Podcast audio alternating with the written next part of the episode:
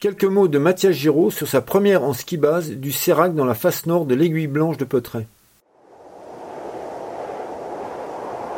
Tout est ok pour nous, on est tous prêts Mathias. Allez, focus mec. Ok, je drop dans 10 secondes. 3, 2, 1. Euh, salut, et ouais, c'était un projet, ça fait 11 ans que j'y pensais. J'avais vu, pour la première fois, j'ai eu la blanche en 2012. Je filmais côté italien et j'ai vu cette face avec le Sérac en bas ça m'a tellement intimidé que ça m'a bah, inspiré. Puis bon, après avoir élaboré un peu une façon de le faire, parce que mélanger le ski, la pentraide, l'alpinisme, le ski base, le base jump et tout, ça fait tellement de variables en fait à gérer que j'ai pris mon temps pour attendre bah, la neige. Bon là il y avait un peu de glace mais c'était skiable, euh, pas de vent et puis surtout me sentir bien dans ma tête et dans mon corps et voilà après 11 ans euh, tout s'est mis en place. Et ça demande quoi comme préparation une phase comme celle-là? Bah déjà, euh, sentir léger et efficace sur ses pieds quand c'est raide en ski, parce que c'est plus du ski que du base jump en fait. Il faut assurer tout jusqu'à ce que la voile ouvre et puis après seulement c'est du vol.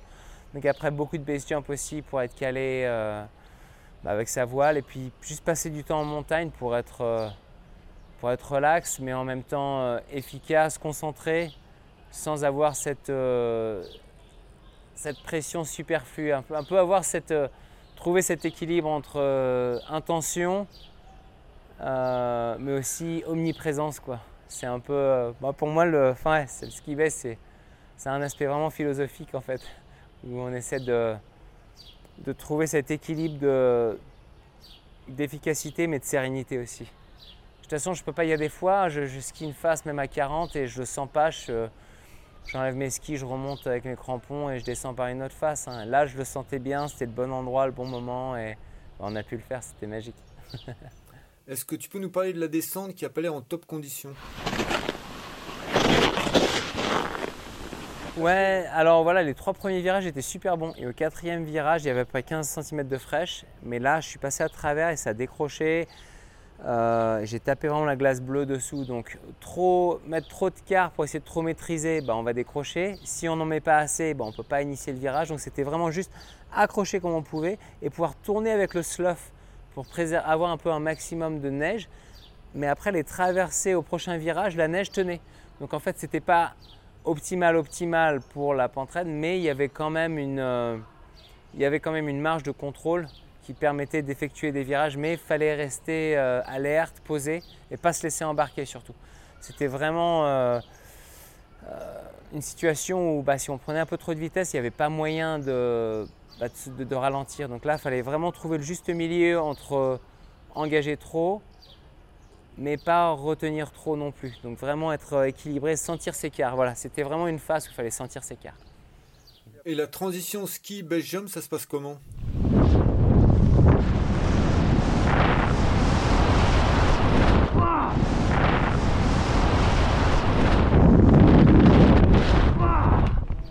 Bah alors après, j'ai pu passer la rimée. Après la rimée, c'était super bon. C'était vraiment de la neige légère et tout.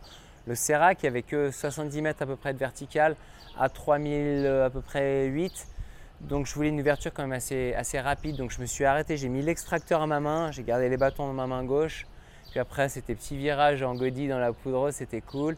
Les 5-6 derniers mètres avant le Serac, j'ai pu tailler droit pour prendre de la vitesse, pour pouvoir vraiment avoir de la séparation parce qu'il y avait un bout de Serac qui sortait des rochers, donc on avait un peu le, terrain au cul, quoi. donc fallait créer la séparation avec, une vitesse, avec assez de vitesse pour créer cette séparation horizontale. Euh, et, voilà, donc après, ouais, doser un peu sa vitesse pour pas non plus se faire complètement éclater à l'ouverture parce que là, l'ouverture n'est pas nécessairement confortable une fois que le parachute pressurise. Donc c'était trouver pareil le juste milieu entre pas assez de vitesse ou trop de vitesse.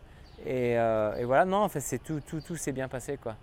Puis après, quand j'étais sous voile, je n'arrêtais pas de me retourner pour regarder le Serac pour me dire que voilà, ça je ne le reverrai jamais dans ma vie. Donc c'était euh, vraiment un, moment d'épanouissement. Et du coup, c'est ton plus beau saut?